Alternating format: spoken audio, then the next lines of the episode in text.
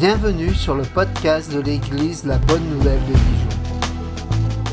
Merci de nous suivre afin de plonger ensemble au cœur de la Bible et d'y découvrir le message que Dieu adresse à ceux qui l'aiment. Nous serions heureux de vous rencontrer un dimanche au 8B rue Jules Viol à Dijon. Bonne écoute. Ce que nous pouvons dire sur euh, la foi, il y a bien des choses qui ont déjà été partagées, dites, écrites sur le, sujet, mais peut-être que nous pouvons nous-mêmes ce matin nous poser des questions sur la foi, c'est-à-dire déjà pour nous-mêmes, où est-ce que j'en suis dans, ma foi? Je ne parle pas, je parlerai pas de la, de la foi dans l'existence de Dieu, puisque si nous sommes réunis ce matin, c'est parce que nous croyons en Dieu. En tout cas, nous croyons que Dieu existe. Donc il ne s'agit pas seulement de cela, mais de quelle manière je vis ma foi. C'est intéressant parce que Jésus dit, concernant la, fin des temps, il dit, quand je reviendrai, trouverai-je la foi sur terre? Mais encore, faut-il se poser la question, quel genre de foi? Nous pouvons tous dire, moi j'ai la foi que Dieu existe, j'ai la foi que Jésus est, venu dans le monde, qu'il est mort, qu'il est ressuscité, qu'il revient, je crois à ces choses et, donc j'ai la foi. C'est une partie de la foi. Mais ça va, il me semble, beaucoup plus loin que cela. Est-ce qu'il faut avoir une grosse foi? Est-ce que vous avez une grosse foi? D'ailleurs, qu'est-ce que ça veut dire, avoir une grosse foi? Et en plus, est-ce que c'est nécessaire? Ce n'est pas nécessaire d'avoir une grosse foi. Euh, parfois, j'ai vu souvent des chrétiens qui priaient ou qui se culpabilisaient de ne pas avoir suffisamment la foi. Ils voulaient avoir une plus grosse foi. On ne sait pas pourquoi faire, mais ils voulaient une plus grosse foi. Parfois, c'est parce qu'ils étaient dans une difficulté, ou dans la maladie, ou dans les problèmes, ou dans. qu'importe. Et ils se disaient, mais euh, je, veux, ou Seigneur, augmente la foi chez moi. Peut-être vous avez fait cette prière déjà? Allô? Oui, vous êtes là? Est-ce que vous avez déjà fait cette prière? Est-ce que vous avez été exaucé? Parce que si nous prions, c'est dans l'espoir d'être exaucé, ou dans l'attente plutôt, d'être exaucé. Un homme, dans l'Écriture, a fait cette prière. Il a demandé à Jésus, Seigneur, augmente la foi chez moi. Est-ce que vous connaissez cet homme? On va parler un peu. Je vous sens un peu tendu. Je sais que je suis un, pasteur pentecôtiste, à tendance parfois charismatique, mais pas tout le temps, de temps en temps. Donc peut-être vous êtes gêné avec moi ce matin. Donc on ne va pas se gêner. Je vous considère vraiment comme des frères et sœurs. Euh, et je sais que c'est réciproque, sans quoi votre pasteur ne m'aurait pas invité. Il a mis dix ans pour m'inviter. Donc maintenant, je suis là. Ah. Non, je, je, je, je, le blague un peu, je l'embête un peu. Non, je l'embête. Non, mais euh, est-ce que vous connaissez qui a fait cette prière dans l'Écriture? Seigneur, augmente la foi. Bah non. Non. Non, non, c'est l'apôtre Pierre. Pierre dit au Seigneur, Seigneur, augmente, augmente-nous la foi. Vous savez dans quelles circonstances? Pierre a eu une question à poser au Seigneur. Il a dit, euh, Seigneur, combien de fois dois-je pardonner? Est-ce que je dois pardonner sept fois? Vous connaissez l'histoire Et Jésus dit, non, pas sept fois. Combien de fois? Ça fait beaucoup. 70 fois sept fois. Dans la, euh, pour la même personne, dans la même journée, pour le même problème. Ça paraissait pour Pierre impossible. C'est la raison pour laquelle il dira Seigneur, augmente-nous la foi, parce qu'on ne va pas y arriver. hein. On va, ne va pas arriver à pardonner comme ça. C'est-à-dire pardonner tout le temps. Ça, ça vous parle, ça? Euh, Au niveau du pardon? Pardonner tout le temps. Est-ce que vous pouvez dire à votre voisin, il faut pardonner tout le temps? Dites à votre voisin, il faut pardonner tout le temps. Dites à votre femme, dites à votre femme, il faut pardonner tout le temps. Ah, ou dites à votre mari, il faut pardonner tout le temps. Ah. Vous, comprenez maintenant, vous comprenez maintenant la, prière?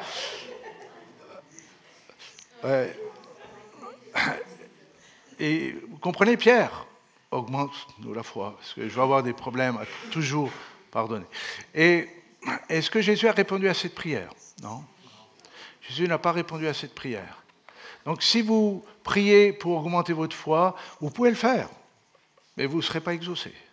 Ce n'est pas grave, vous pouvez le faire quand même, mais ça va servir à rien. Par contre, Jésus dit à Pierre, si vous avez la foi, comme un grain de sénévé, ou on peut dire, là, parce qu'on a Dijon, comme un grain de moutarde, d'accord Euh, C'est-à-dire, le grain de moutarde ou le grain de sénévé, c'est une des plus petites graines, c'est-à-dire qu'elle est quasi, elle est minuscule, quasi invisible. Et si vous avez la foi comme ça, Jésus dit, c'est pas moi qui vous le dis, c'est Jésus qui vous dit, si vous avez la foi comme ça, vous pouvez dire à cette montagne, ôte-toi de là et jette-toi dans la mer.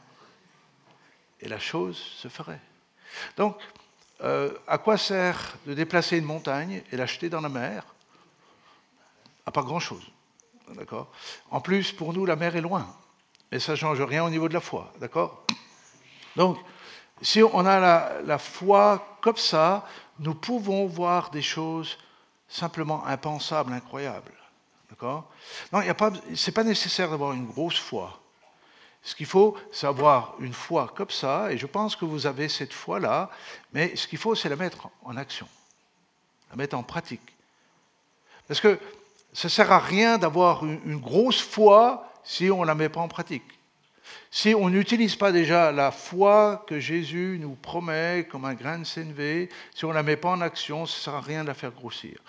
Il, il paraît, alors je sais pas, il y a des médecins parmi nous non Des gens qui travaillent dans le milieu hospitalier Ok, un petit peu. Il paraît, ce n'est pas moi qui le dis, mais il paraît, les les spécialistes disent qu'on utilise à peu près 10% de notre cerveau.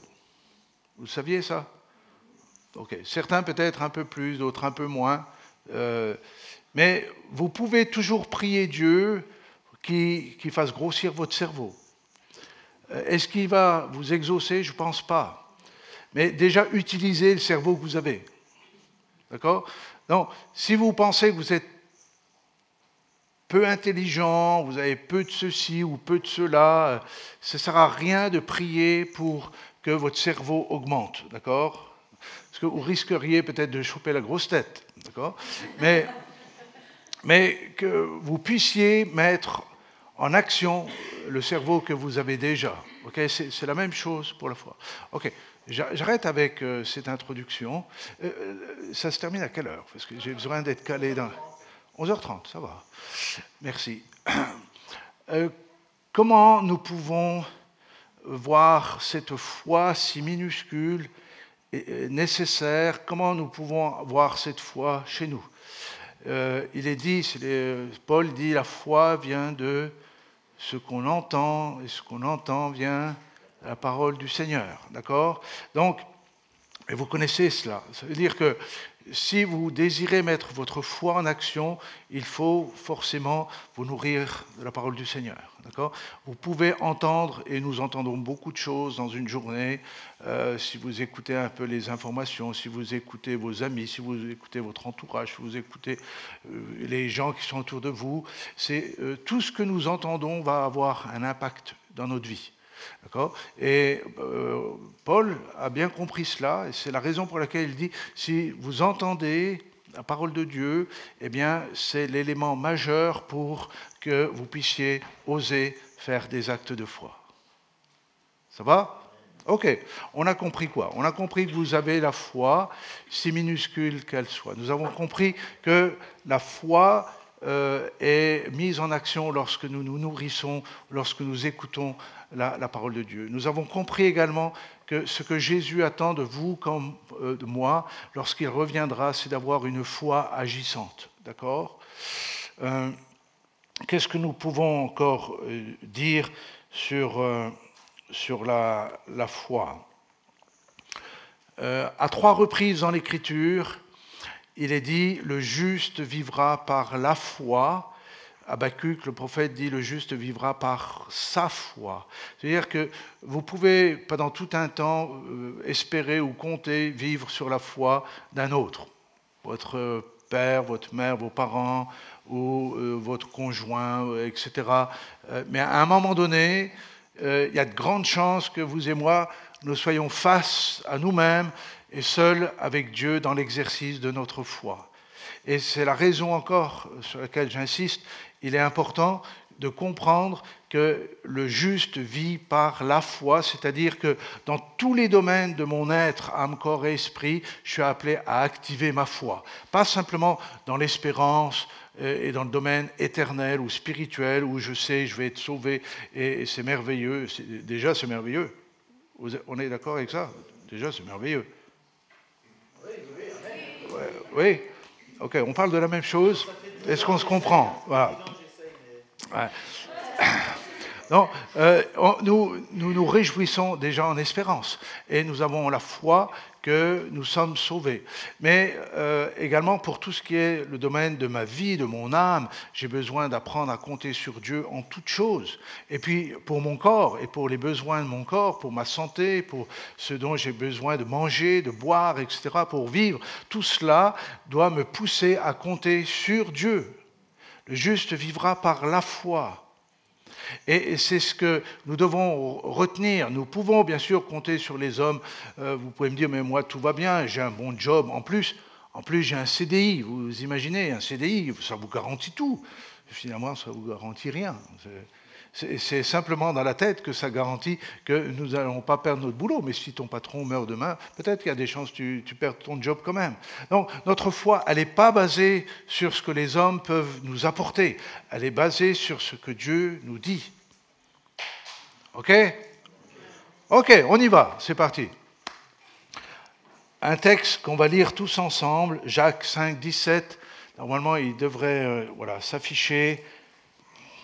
Élie était un homme comme nous, soumis aux mêmes sentiments et aux mêmes expériences. Il pria avec ferveur pour qu'il ne pleuve pas. Et effectivement, pendant trois ans et demi, il ne tomba pas de pluie sur la terre. Ensuite, ah pardon, euh, 18. Il faut le commander? Il n'y en a pas. Ok. Je vais le reprendre. Euh, mais je suis en version second. Là, vous n'êtes pas en version second. Hein non. Non, non, ce n'est pas un problème, c'est une question, ce n'est pas un, reproche. hein. Je pose simplement des questions le temps de trouver mon texte.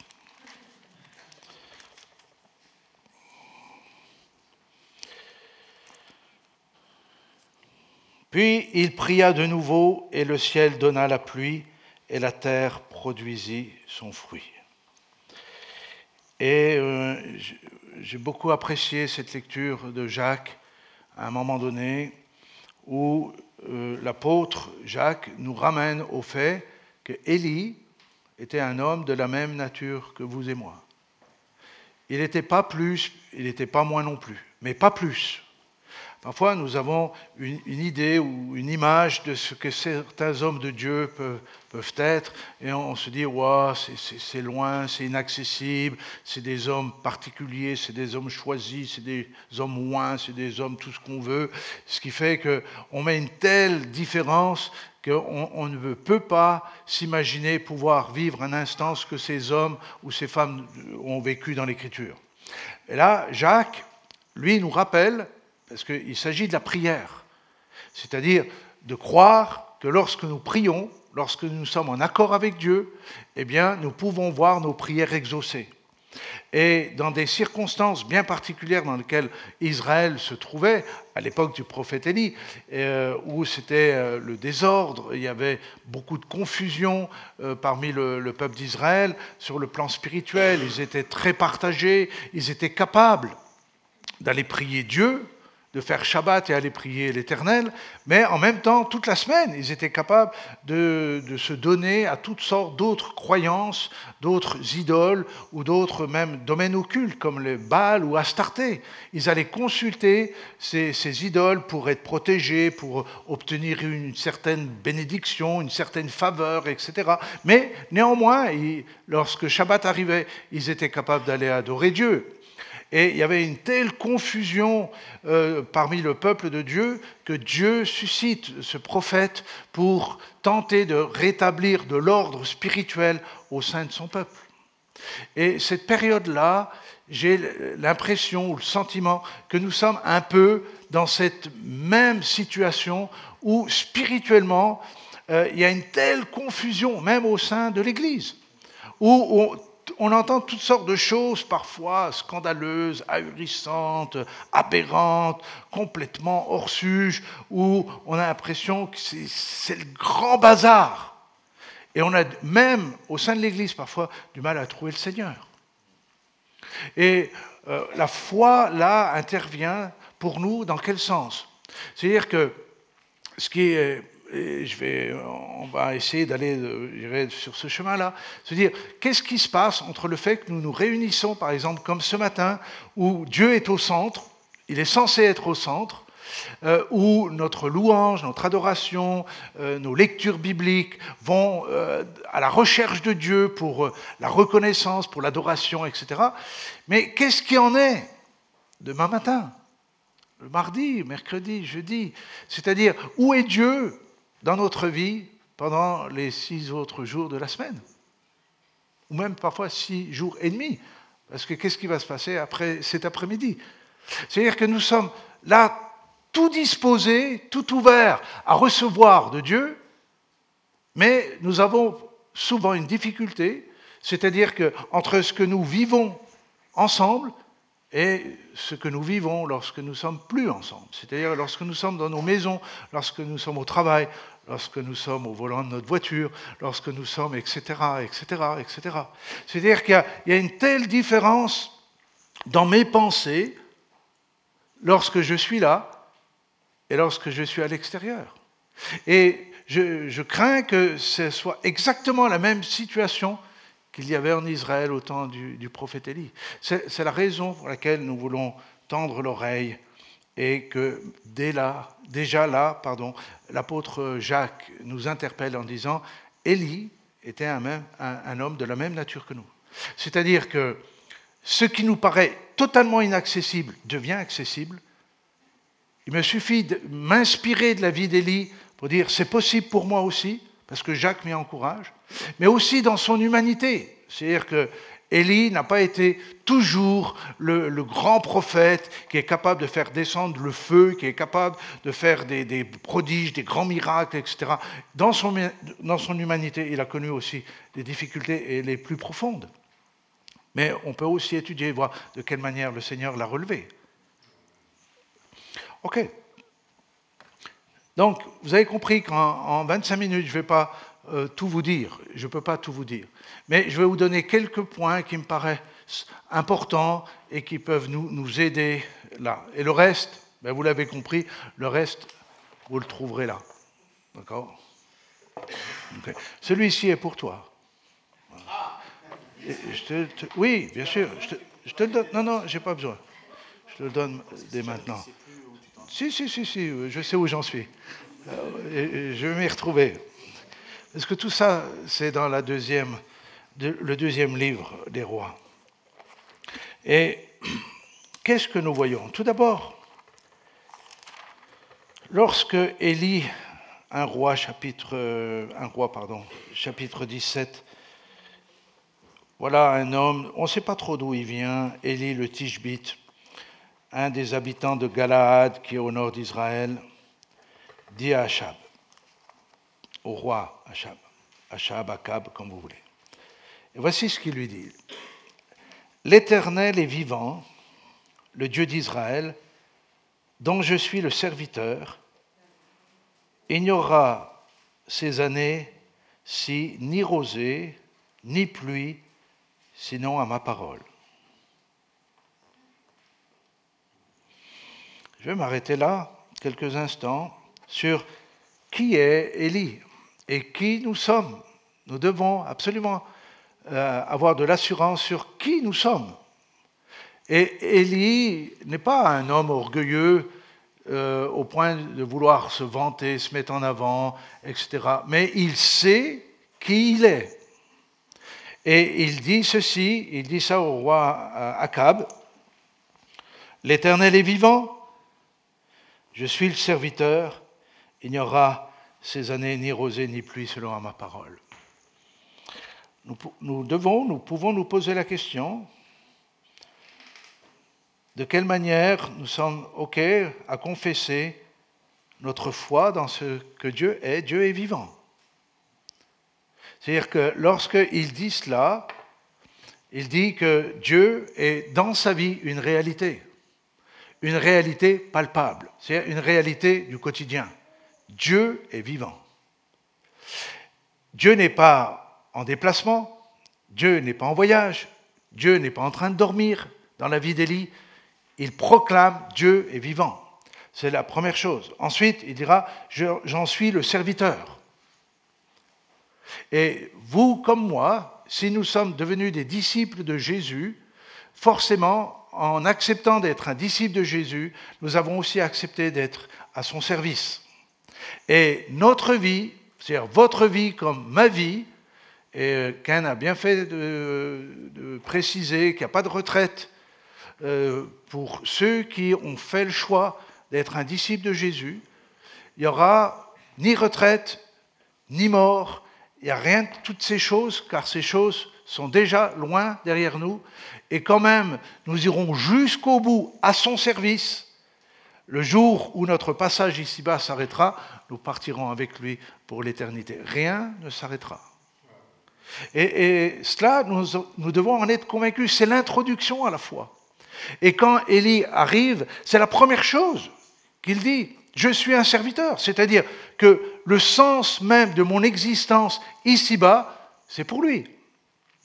En quelque sorte, je n'ai pas été sauvé pour moi, j'ai été sauvé pour lui. Et maintenant, je ne vis pas pour moi, je vis pour lui. Ça veut dire, ça commence là. Vous comprenez? Parfois, nous voulons être au bénéfice de la foi, sans même savoir si Dieu est vivant et si je suis son serviteur. Si vous êtes serviteur de Christ, eh bien, votre vie, c'est Christ. C'est-à-dire, pas simplement de 10h à midi, le dimanche, mais tous les jours de ma vie, chaque jour qui passe, quel que soit l'endroit où je me trouve, les gens que je fréquente, le lieu de travail, etc., je reste un serviteur de Christ. Je ne suis pas serviteur de Christ uniquement deux heures par semaine. C'est tous les jours de ma vie. J'ai été sauvé pour lui tous les jours. Pas qu'à un moment donné. Si vous aspirez à la vie de foi, si vous aspirez à vivre selon votre foi, eh bien les choses commencent là. Ensuite, la troisième chose, c'est le message. Il a reçu un message qu'il doit délivrer, d'abord au roi, puis ensuite au peuple nous avons reçu nous-mêmes un message. Ne serait-ce que le message de la bonne nouvelle. Et ce message, il n'est pas pour nous. Il est pour que nous puissions le partager. Maintenant, essayons de rassembler ces trois choses. D'accord? L'Éternel est vivant. Je suis son serviteur.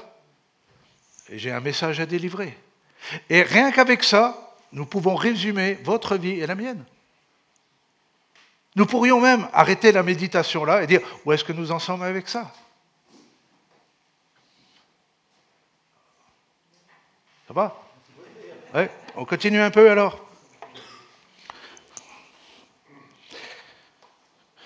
Verset 2, la parole de l'Éternel fut adressée à Élie en ces mots, Pars d'ici, dirige-toi vers l'Orient et cache-toi près du torrent de Kérit qui est en face du Jourdain on y va au niveau de la foi? Ça va? Ok.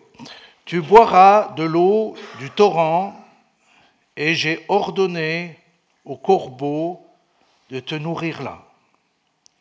Il partit et fit selon la parole de l'Éternel. Il alla s'établir près du torrent de Kérit, qui est en face du Jourdain. Les corbeaux lui apportaient du pain et de la viande le matin, du pain et de la viande le soir, et il buvait de l'eau du torrent. Et en cela, rien ne nous étonne quand nous faisons cette lecture. Comme si nous vivions ça quasi au quotidien. Vous connaissez l'expression ravitaillé par les corbeaux. Vous connaissez ça. Bon, vous avez maintenant la source. Hein, ça vient de là. Mais qu'est-ce que nous en faisons, nous, dans notre quotidien?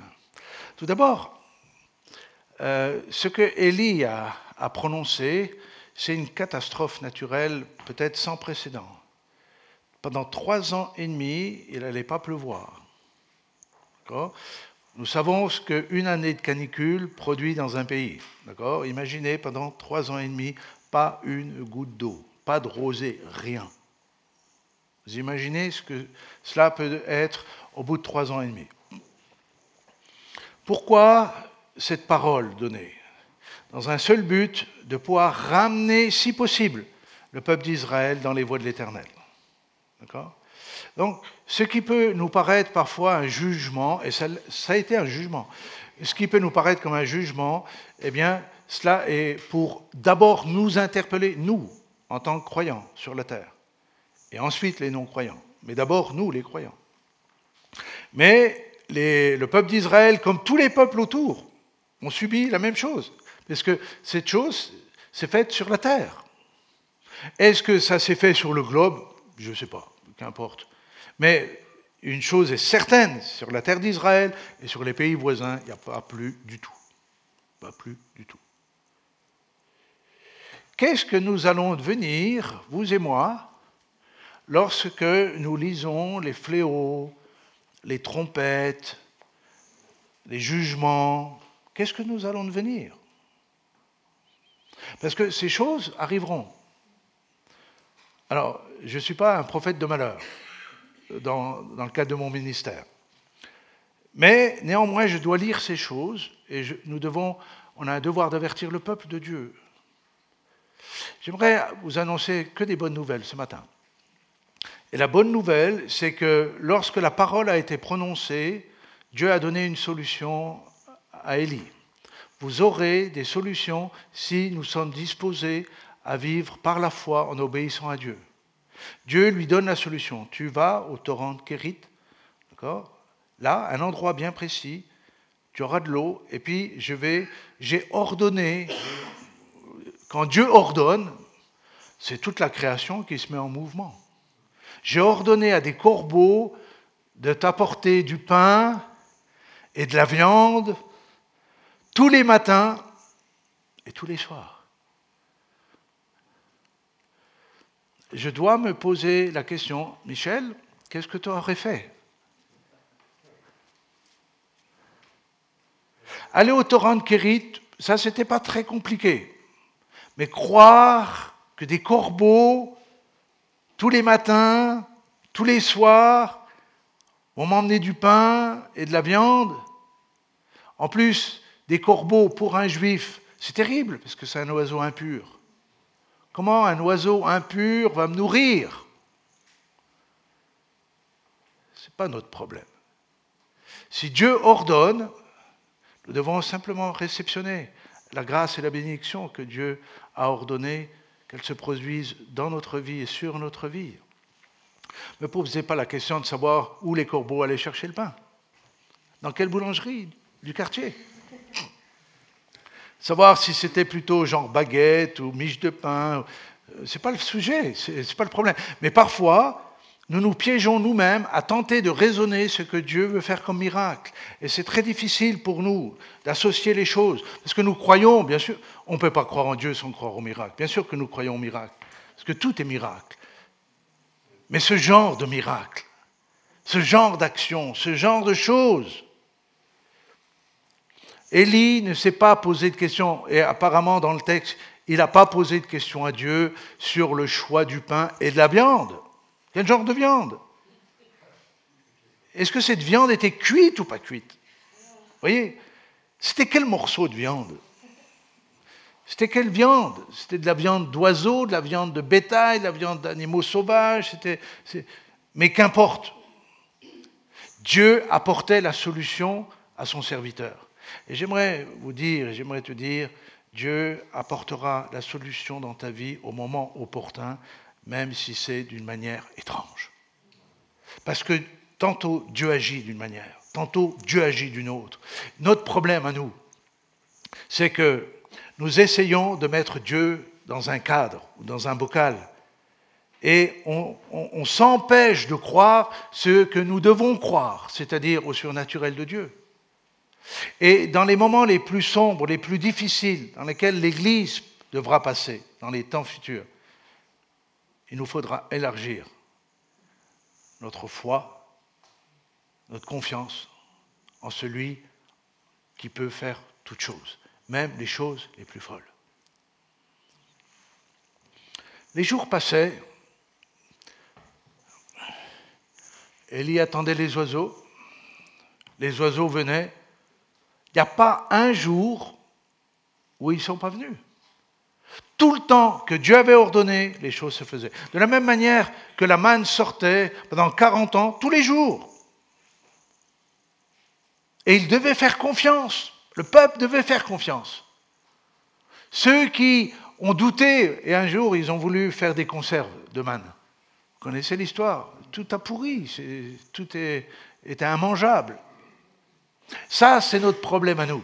C'est que parfois, dans nos craintes, nous voulons essayer d'entasser les choses. Nous voulons essayer d'aider Dieu dans ses miracles. Et nous faisons plus de mal que de bien à nous-mêmes. Ok, je continue.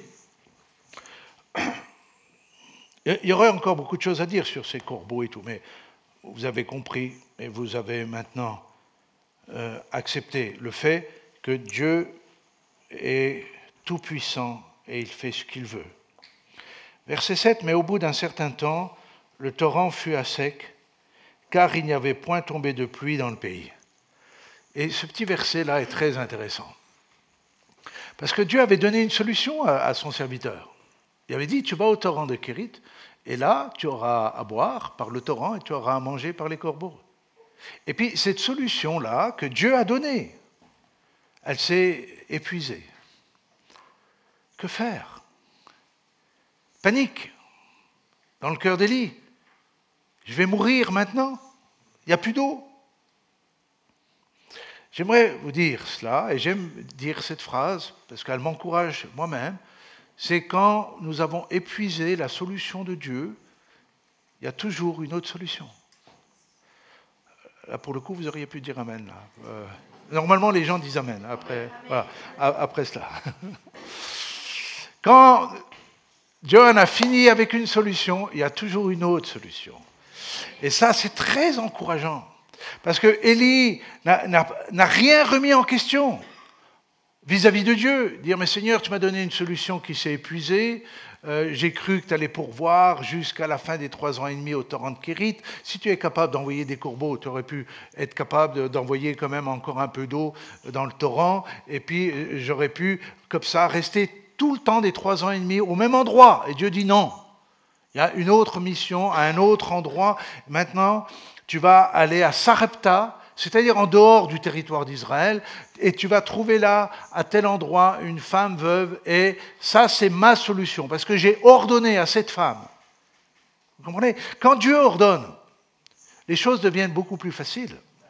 Donc, nous devons être à l'écoute de ce que Dieu veut nous dire, parce que Dieu est celui qui parle.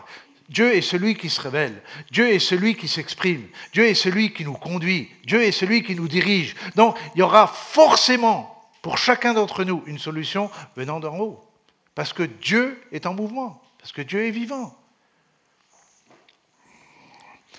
Certains peuvent confesser que Dieu est vivant, mais ils ne l'ont jamais entendu s'exprimer dans leur vie.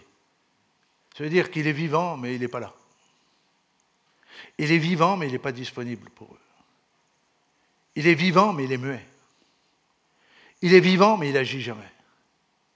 Vous il faut arriver à associer ce que nous croyons réellement à notre vie au quotidien. Si l'Éternel est vivant, j'ai une solution par l'Éternel, parce qu'il est vivant.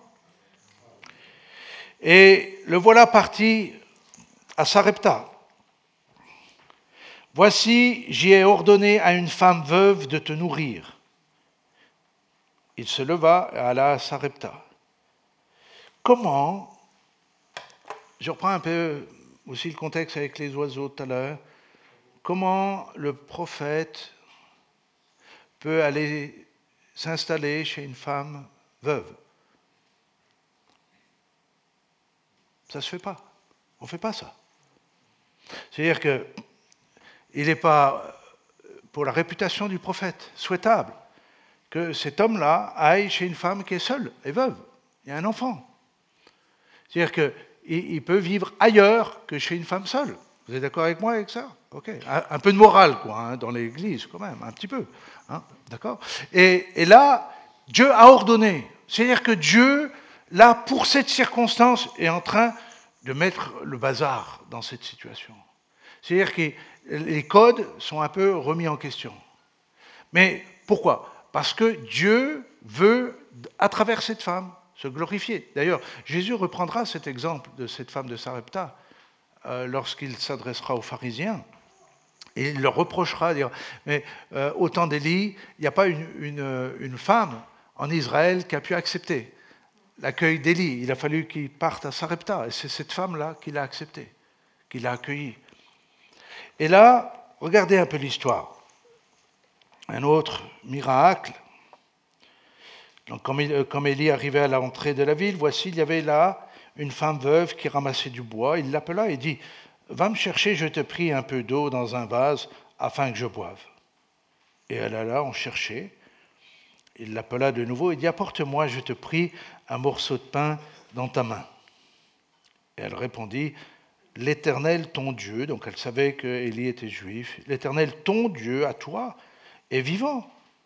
Je n'ai rien de cuit, je n'ai qu'une poignée de farine dans un pot et un peu d'huile dans une cruche. Et voici, je ramasse deux, deux morceaux de bois. Puis je rentrerai, je préparerai cela pour moi et pour mon fils, nous mangerons après quoi nous mourrons. Élie lui dit, ne crains point, rentre, fais comme tu as dit, Seulement prépare-moi d'abord avec cela un petit gâteau et tu me l'apporteras. Et tu en feras ensuite pour toi et ton fils. Car ainsi parle l'Éternel, le Dieu d'Israël, la farine qui est dans le pot ne manquera point, et l'huile qui est dans la cruche ne diminuera point, jusqu'au jour où l'Éternel fera tomber de la pluie sur la face du sol. Elle alla, elle fit selon la parole d'Élie, et pendant longtemps, elle eut de quoi manger, elle et sa famille, aussi bien qu'Élie. La farine qui était dans le pot n'en manqua point, et l'huile qui était dans la cruche ne diminua point, selon la parole que l'Éternel avait prononcée par Élie. Waouh Waouh Pour vivre, écoutez bien ceci, pour vivre ce, type de miracle, parce que c'est impressionnant, c'est-à-dire que la, femme, elle, sait très bien ce qui lui reste comme farine, comme huile. Elle sait, elle le dit, elle dit on va faire un, petit gâteau et puis après on va mourir. Euh, c'est fini, il n'y a, plus rien, plus rien à manger. Et Élie, euh, j'aime beaucoup la pédagogie que Élie utilise là. Il dit ok, j'ai compris tout ça, mais tu vas le faire, le gâteau, et puis c'est moi qui vais le manger. Pourquoi il peut dire cela? Et il dit, si tu fais cela, eh bien, non seulement moi je vais manger, mais toi aussi, tu manqueras pas. Et cette femme, qui n'est pas du tout juive, qui n'est pas du tout croyante, elle sait que l'Éternel est vivant. Elle a entendu, elle connaît toutes les histoires de Dieu au sein du peuple d'Israël, mais ce n'est pas son Dieu. Elle lui dit, ton Dieu, à toi, est vivant. Et c'est marrant que parfois, c'est les païens eux-mêmes qui nous rappellent la foi que nous devons avoir dans ce Dieu vivant. Ça ne nous met pas forcément à l'aise, mais c'est la réalité. C'est-à-dire, pourquoi cette femme euh, dit ça? Et pourquoi les païens sont amenés à nous dire cela? Parce que parfois, il y a une trop grande différence entre ce que nous disons et ce que nous vivons. Vous savez, le, plus grand témoignage que nous, nous devons au monde, ce n'est pas ce que nous disons, c'est ce que nous vivons. Les gens ne sont pas absurde au point de, de simplement nous croire sur parole. Il nous observe, il nous regarde, il nous juge parfois. Il dit, il est où ton Dieu? Et là, cette femme s'est exécutée et nous est dit que tout le temps, c'est-à-dire qu'il restait jusqu'à ce que la pluie revienne, eh bien, ils ont manqué de rien. Et vous avez, vu, au début, elle était seule avec son fils, puis après, il nous a parlé de sa famille. C'est pas repris l'expression cette femme et son fils, c'est femme et la famille. C'est-à-dire que le miracle était au bénéfice de tous ceux qui gravitaient autour de, cette maison. Et le véritable miracle dans notre vie, c'est de pouvoir être en bénédiction au plus grand nombre autour de nous. Posons-nous aussi la question, est-ce que nous sommes ce type de disciples qui déversent et arrosent la bénédiction autour de nous qui répandons en quelque sorte la vie.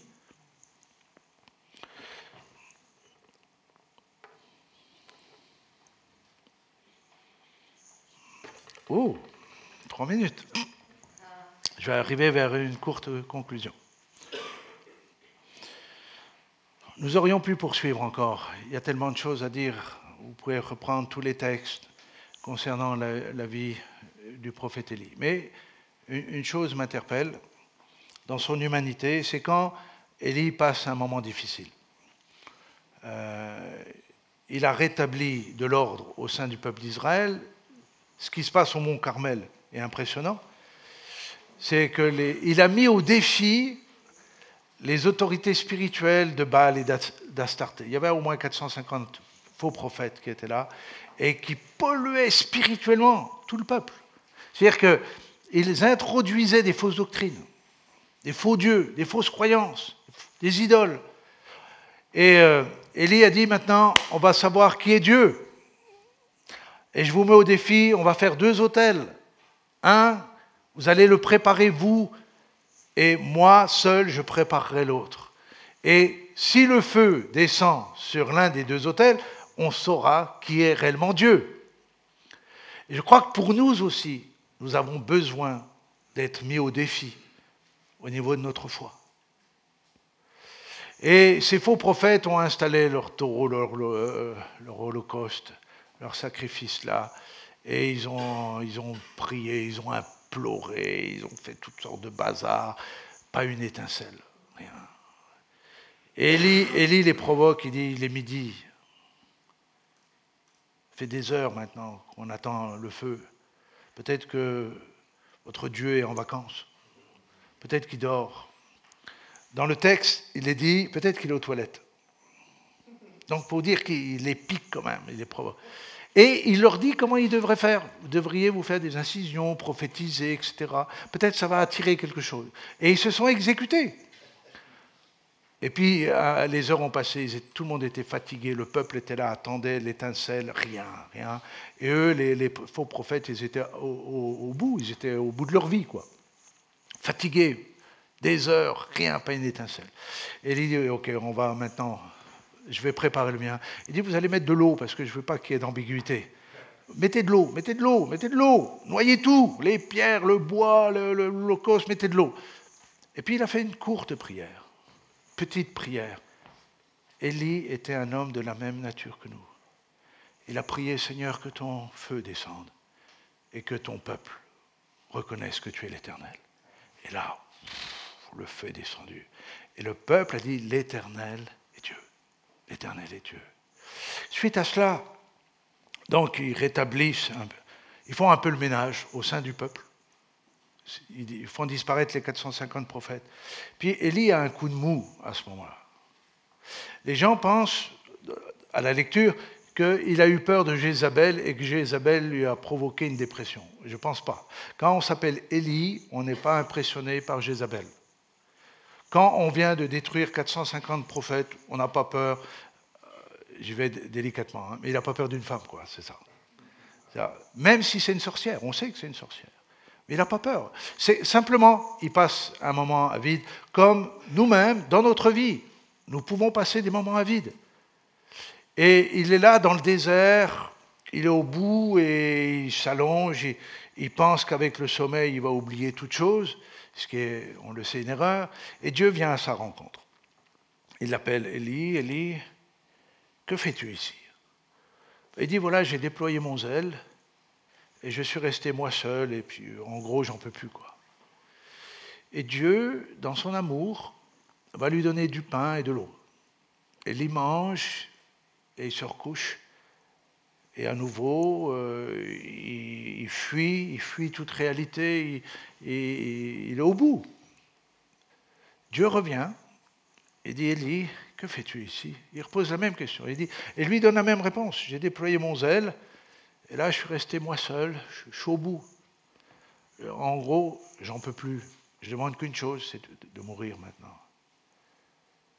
Et Dieu lui redonne encore du pain, de l'eau, et les forces vont revenir.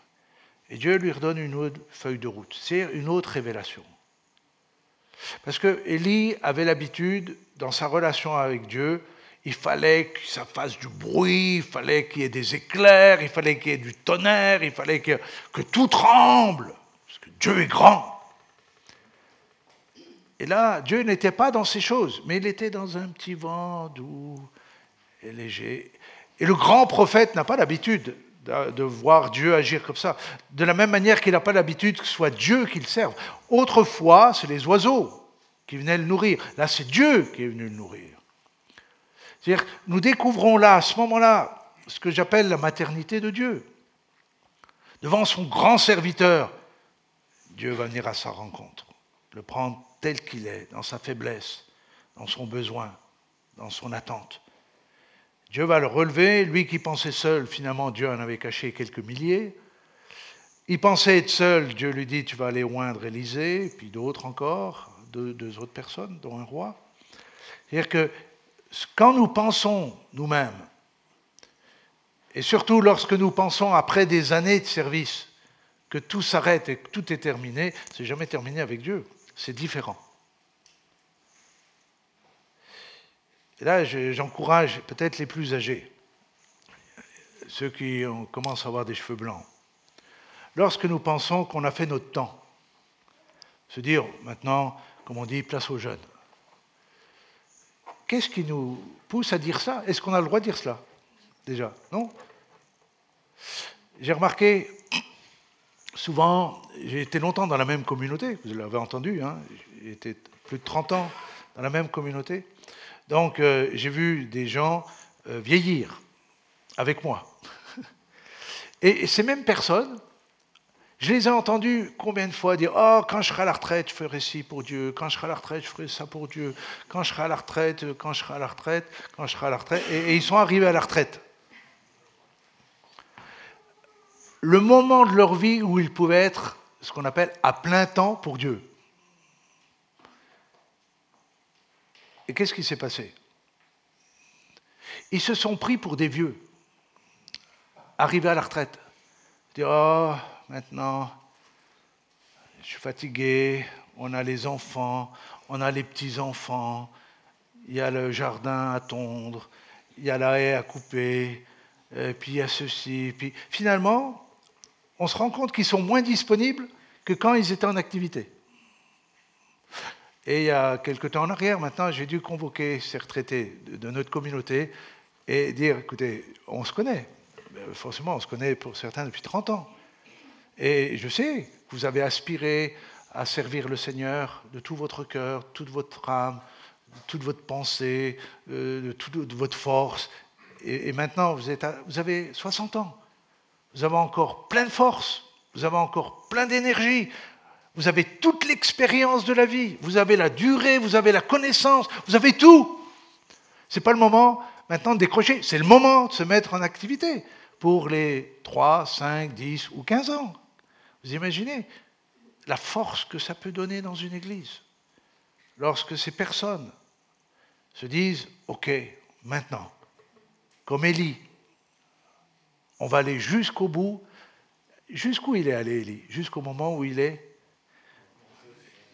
il monte au ciel. Il fait partie des deux hommes de l'Ancien Testament qui n'a pas connu la mort. Incroyable. Vous, croyez qu'il est parti dans un char de feu? Il n'y a pas beaucoup qui y croient. Hein. Vous y croyez ou pas? Euh, C'est pas moi qui le dis. Euh, c'est lui qui le dit. Il est monté dans un char de feu d'une manière incroyable. Puissions-nous mettre notre confiance en celui qui tient tout le monde, tout, le monde entier, celui qui tient l'univers, et que nous puissions aller avec la force que nous avons encore jusqu'au bout, jusqu'à son retour. Nous ne soyons pas trouvés assis simplement dans notre fauteuil ou à tondre la pelouse. Je ne dis pas que ces choses sont mauvaises, il faut le faire, mais il ne faut pas que ce soit la finalité de notre vie. La finalité de notre vie, c'est que jusqu'au bout, nous restons dans la foi qu'il est vivant et que nous sommes son serviteur. Que Dieu vous bénisse richement. Amen.